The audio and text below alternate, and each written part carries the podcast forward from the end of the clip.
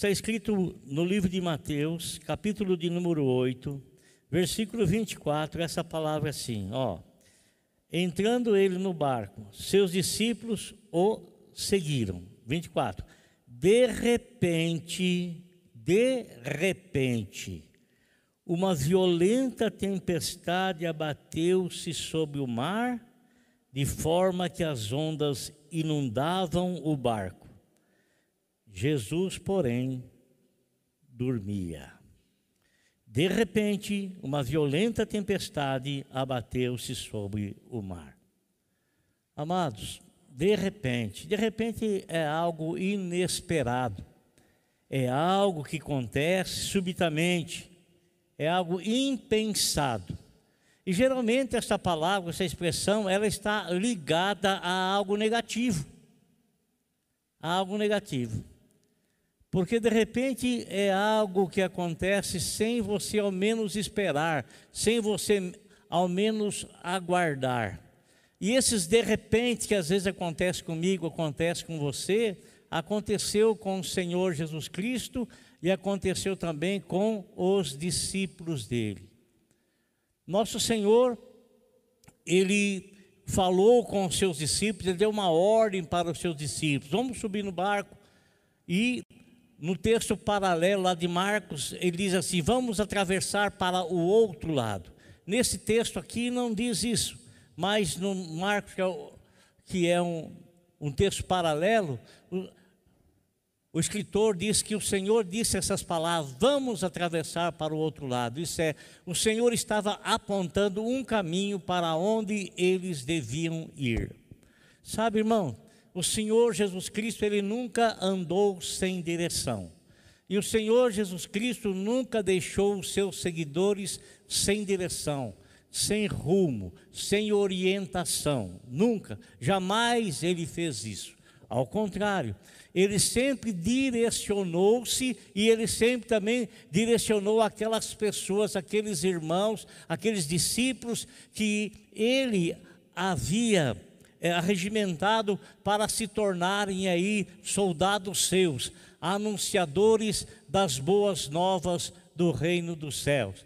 E, logicamente, o Senhor Jesus Cristo, ele, ele, é, ele, ele tinha assim uma, uma, uma, uma expressão maravilhosa ele tinha um poder de persuasão muito grande, não apenas na palavra que ele dirigia, não apenas na palavra que ele falava, e, essa, e aquilo que ele falava chamava tanto a atenção das pessoas que muitas vezes os sumos sacerdotes, com muita inveja dele, porque quando o Senhor Jesus Cristo subia no púlpito da sinagoga para falar, irmão, o céu descia. Quando o Senhor Jesus Cristo subia no púlpito e mandava o guarda-livros trazer para ele os livros, e ele sabia onde ele ia ler, quando ele lia aquilo que estava escrito, e ao ler aquilo que estava escrito, ele explanava, isso é, ele ensinava, ele orientava, ele capacitava as pessoas que estavam ali ouvindo para entender e compreender aquilo que ele estava anunciando, aquilo que ele estava falando, aquilo que ele estava transmitindo. E isso chamava a atenção das pessoas, por quê? Porque elas comparavam a mensagem que ele pregava, a maneira como ele falava, com os demais rabinos, com os demais mestres, com os demais ensinadores, com os demais doutrinadores, com os demais que liam a Bíblia, o, o, o cânon sagrado do Velho Testamento, em todo sábado na sinagoga. Então, quando o Senhor Jesus Cristo, amado, quando ele estava lá e ele fazia uso da palavra, eu creio que as pessoas diziam assim: hoje nós vamos ouvir uma boa mensagem. Eu creio que muitos pensavam assim: hoje nós vamos aprender, hoje nós vamos receber uma, um alimento sólido, hoje nós vamos receber um alimento que verdadeiramente fará diferença na nossa vida. Hoje nós seremos ensinados, hoje nós seremos doutrinados. E olha, irmão, você sabe que o povo de Israel, desde a mais tenra idade, eles foram pessoas que, aplicadas a aos ensinamentos bíblicos e eram pessoas que se dedicavam a aprender as sagradas escrituras. E até hoje é um país dos mais desenvolvidos. Os maiores cientistas estão lá. Os maiores cientistas do passado nasceram lá. É um país pequenininho, do, tamanho do, do Pernambuco, um tamanho pequeno, pequenino, pequenino, mas é um país de pessoas assim altamente capacitadas, altamente capacitadas. Prêmio Nobel, muitos deles ganharam, muitos deles. E por quê, amado? Porque desde cedo eles aprenderam ao que? A se dedicarem a ouvir os ensinamentos bíblicos. Ensinamentos bíblicos. O salmista disse assim: Senhor, eu tenho mais capacidade do que os meus próprios mestres. Quando ele fala isso, ele estava querendo dizer que ele, quando aprendia coisa secular, ele tinha maior entendimento do que os mestres que ensinavam. Por quê? Porque ele tinha conhecimento espiritual, ele tinha conhecimento da revelação da palavra de Deus. Então, quando o Senhor Jesus Cristo estava no público, púlpito para pregar, para ensinar, amado irmão. O sumo sacerdote morria de inveja. O sumo sacerdote tinha uma inveja terrível, porque ele não ensinava como, como, como o Senhor Jesus Cristo ensinava. E eles recebiam testemunhos das pessoas que ouviam as prédicas, as mensagens, as pregações do Senhor. Muitas vezes soldados vieram com a autorização dos do sacerdote Mor lá para aprender o Senhor, mas quando ele chegava na sinagoga e o Senhor estava ensinando, o Senhor estava pregando, o Senhor desarmava-os através da palavra, eles ficavam sem ação, eles não tinham condições, não conseguiam prender o Senhor, por quê? Porque aquilo que o Senhor Jesus Cristo falava, ele não transmitia a palavra dele como um político, ele transmitia a palavra dele com autoridade vinda vinda dos céus, com autoridade vinda dos céus. Então, amado irmão, o Senhor Jesus Cristo, ele tinha um diferencial. E o diferencial era isso: era a manifestação do poder de Deus na vida dele. E as pessoas não apenas ouviam os seus ensinamentos, as pessoas não apenas ficavam vidradas quando ele começava a falar, mas eles sempre também aguardavam o que? Aguardavam a mensagem por completa. E qual era a mensagem por completa? Ele ensinava provocando fé no coração das pessoas, e na sequência, então, ele orava pelas pessoas enfermas e doentes, pelas pessoas com muitas situações adversas e contrárias, e essas pessoas recebiam a bênção diretamente do Senhor. Glória a Deus, irmão. Glória a Deus. Você já imaginou, amado? Eu falava aqui quarta-feira à tarde para os irmãos, o privilégio o privilégio que aquele povo teve, amado, de olhar para Jesus, de ouvir a voz do Senhor Jesus Cristo, de contemplar o Senhor, de presenciar os milagres que ele fazia. Amado irmão, era uma coisa riquíssima demais, era uma coisa gloriosa demais, era uma coisa tremenda demais. Ah, quem dera se tivéssemos a oportunidade de ter, de ter visto. Ah, quem dera. Quem dera se nós tivéssemos tido a graça do Senhor de ver, mas aprove a Deus nos dar essa graça hoje. Hoje. Então o Senhor, ele jamais deixa as pessoas sem um norte, sem uma orientação.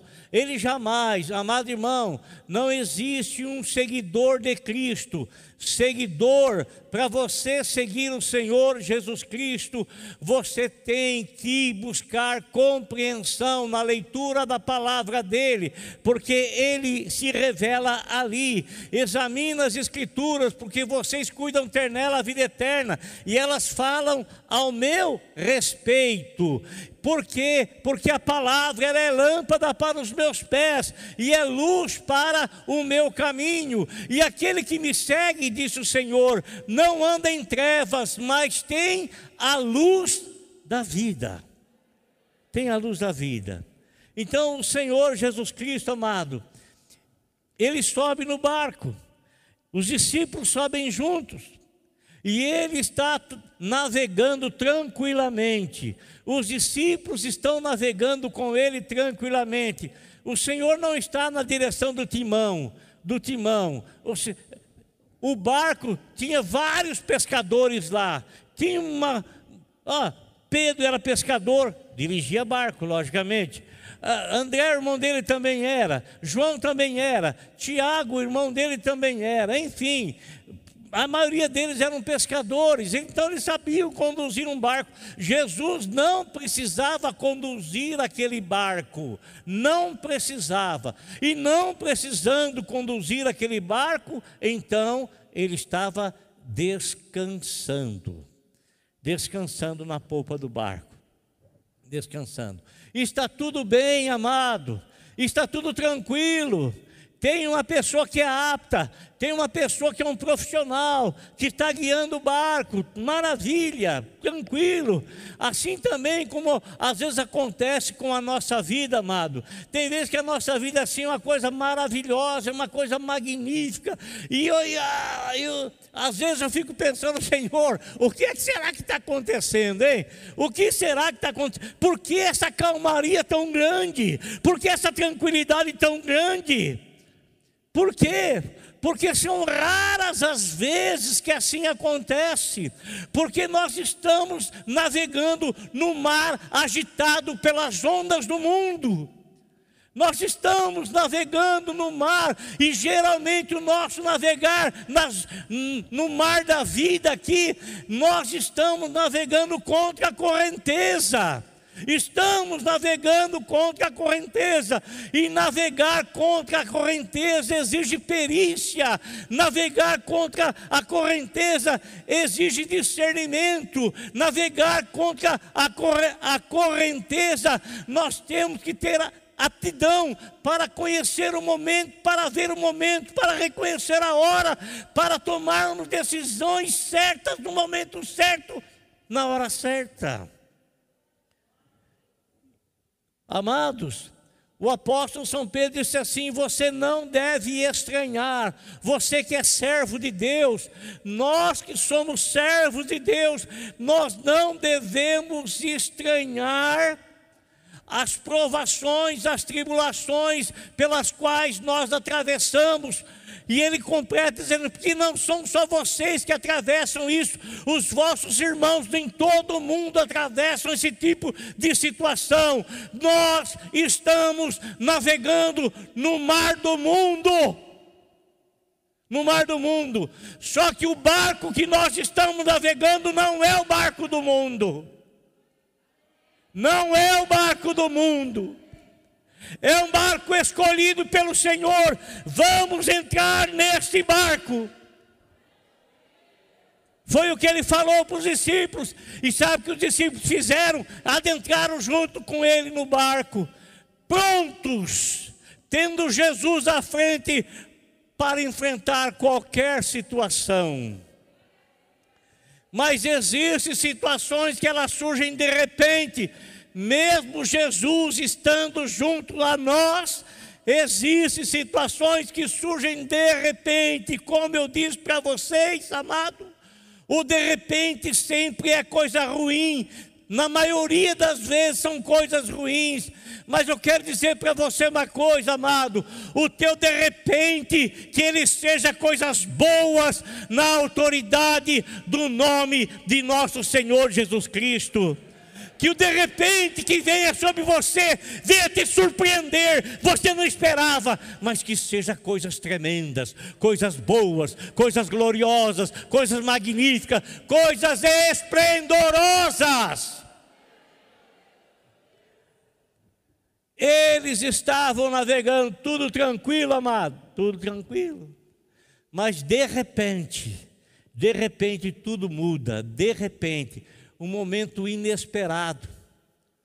um momento não aguardado, surge algo, surge uma tempestade. E essa tempestade, ela começa a soprar fortemente, fortemente, as ondas começam a levantar, e elas vêm contra a pessoa do Senhor, contra a pessoa dos discípulos, contra aquele barco. Nós não temos notícias que tinha outros barcos perto, outros barcos juntos, e que esses outros barcos passaram e enfrentaram a mesma situação. Não existe nenhum tipo de relação escrito na palavra de Deus sobre isso. Nada, nada, nada, nada. Apenas o barco onde Jesus e os discípulos estavam. Amado, Agora preste uma atenção numa coisa. Eu disse para vocês que o Senhor, ele, ele não vive sem rumo, não viveu sem rumo.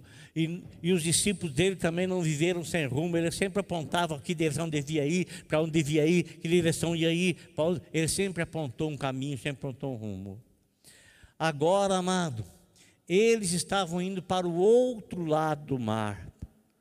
Surgiu aquela enorme tempestade o Senhor poderia dizer assim para os seus discípulos: é melhor a gente retornar, é melhor a gente atracar esse barco, vamos esperar esse vendaval passar, vamos esperar essas ondas gigantes desse mar passar, depois a gente retoma o caminho novamente. Não é assim que às vezes a gente pensa em fazer? Não é assim?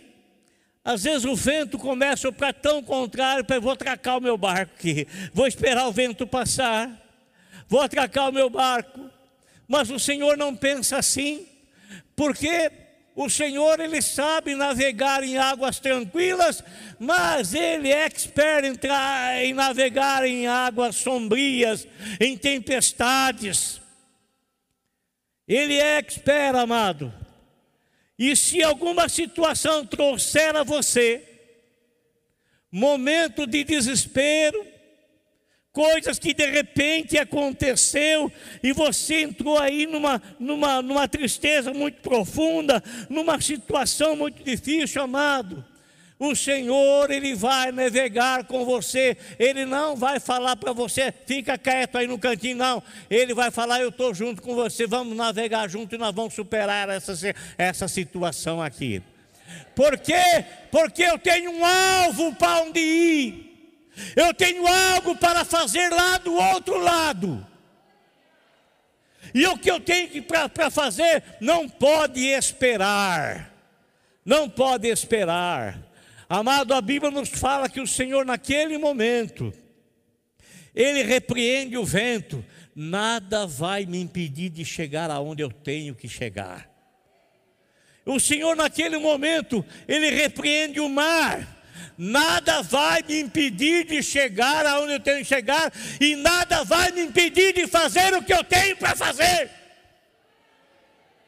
Nada! Nada vai impedir, a não ser que você mesmo te sabote.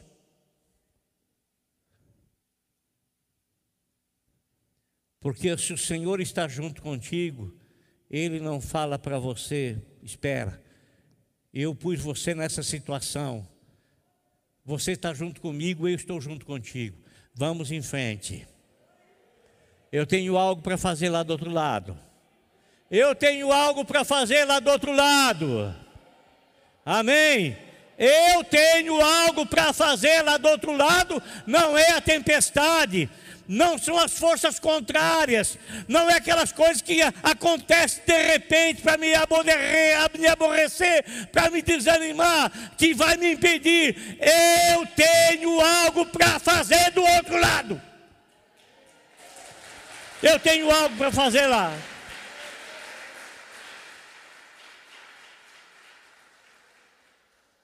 A igreja não é lugar de ver celular, não, viu? Não é, não. A igreja é lugar de prestar atenção na mensagem, na palavra de Deus.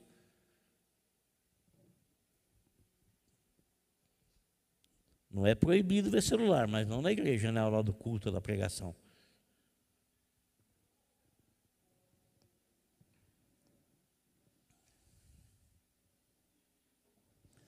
Amém, irmãos? Glória a Deus. Deus tem um, um de repente de coisas grandes e, e, e maravilhosas para a tua vida. Ele tem um de repente, algo que você não espera, algo que você não planeja, algo que você não pensa. O Senhor vai te surpreender com um de repente de coisas boas na tua vida. Ele vai te surpreender. Aleluia. Louvado seja Deus. Amado, o que acontece? Faz calmaria, vamos em frente, vamos continuar na obra, vamos continuar fazendo o que Deus determinou para a gente fazer, porque aquilo que Ele determinou para a gente fazer, Ele garantiu a presença dEle junto a nós. Ele não garantiu a presença dele junto a nós se fizermos aquilo que ele não falou para fazer, aquilo que ele não mandou fazer. Mas se ele mandou fazer, ele garante a presença dele conosco. Amado, quando eles chegam lá do outro lado, eles estão no território chamado Gadara, ou a terra dos Gadarenos. Chega lá, Jesus tem uma obra grande para fazer lá. O vento não podia impedir. O, as ondas do mar não podiam impedir, porque a obra que o Senhor tinha para fazer ela era uma obra muito grande na vida de duas, de duas pessoas. Uma obra muito grande. E esta obra seria testemunho para toda a cidade. Quando ele atraca o barco dele lá do outro lado, amado, ele desce, e quando ele desce do barco, a Bíblia nos fala que vem dois homens dois homens babando, babando, homens considerados como pessoas loucas, doidas, homens que tinham uma força descomunal, homens que eram presos com grilhões, mas eles, eles arrebentavam tudo porque uma, havia uma força sobrenatural na vida deles. Esses dois homens que viviam nos sepulcros em Gadara, esses dois homens vêm em desabalada carreira e eles vêm na direção do Senhor. E quando eles chegam perto do Senhor, eles não conseguem ter acesso na pessoa de Cristo. Não consegue. Aquele que é nascido de Deus conserva-se a si mesmo e o maligno não lhe toca. Todas as pessoas tinham medo daquele homem ou daqueles homens, mas Jesus foi lá não para enfrentar os homens, mas para enfrentar a força que estava dominando a vida daqueles homens. E quando ele aparece ali, amado, ele chega ali, aqueles dois homens vêm correndo em direção dele, e quando se aproximam dele, eles caem de joelho diante do Senhor. E eles dizem assim para o Senhor: Filho de Deus, tu vieste nos atormentar antes do tempo? Jesus, Filho de Deus, eles falam justamente dessa forma, dessa maneira. Nos diz assim aqui: então eles gritaram: Que queres conosco, filho de Deus? Vieste aqui para nos atormentar antes do devido tempo? O Senhor não tinha nada com eles e não queria nada com eles. O que o Senhor queria era libertar aqueles dois homens das garras malignas, dessas forças que dominavam-os. O Senhor tinha uma grande obra para fazer lá do outro lado. Uma alma vale mais para Deus do que o mundo todo. Imagine aquelas duas vidas como eram preciosas para o Senhor. Eram duas vidas totalmente desprezadas pela sociedade. Eram, eram duas vidas assim que ninguém se importava com elas, porque não, eles não tinham o que fazer com elas. Ele não tinha como agir, não tinha, não tinha como resgatar aquele homem das garras do maligno. Mas sabe o que João escreveu a respeito de Jesus em uma das suas cartas, que nosso Senhor Jesus Cristo se manifestou para desfazer as obras do diabo. Glória a Deus. Aqueles dois homens, irmãos, eu não vou falar a parte que os demônios foram expulsos, foram para os porcos, não. Mas o que, o que nos interessa aqui é que o Senhor foi lá fazer um de repente, uma coisa boa na vida daqueles dois. Um de repente saudável um de repente de bênção, um de repente que eles não esperavam, mas que o Senhor já havia planejado e tratado e trajado em favor deles. Amado irmão, amado irmão, Talvez algo venha acontecer na tua vida, e olha, e quem sabe esse algo que vai acontecer na tua vida é algo que você não aguarda, é algo que você não espera, mas é um de repente que vem da parte de Deus trazendo coisas boas para você. De repente, de boas notícias, de repente de uma cura maravilhosa, ou de repente de uma salvação para alguém da tua família, ou de repente de uma mudança grandiosa na tua vida, um de repente de uma coisa grandiosa na vida dos teus familiares, que Deus faça esse de repente na vida de vocês. Em nome de Jesus. Amém. Não espere porque de repente você não espera, ele acontece. Mas você sabe que Deus tem poder para fazer isso na tua vida. Amém. Glória a Deus.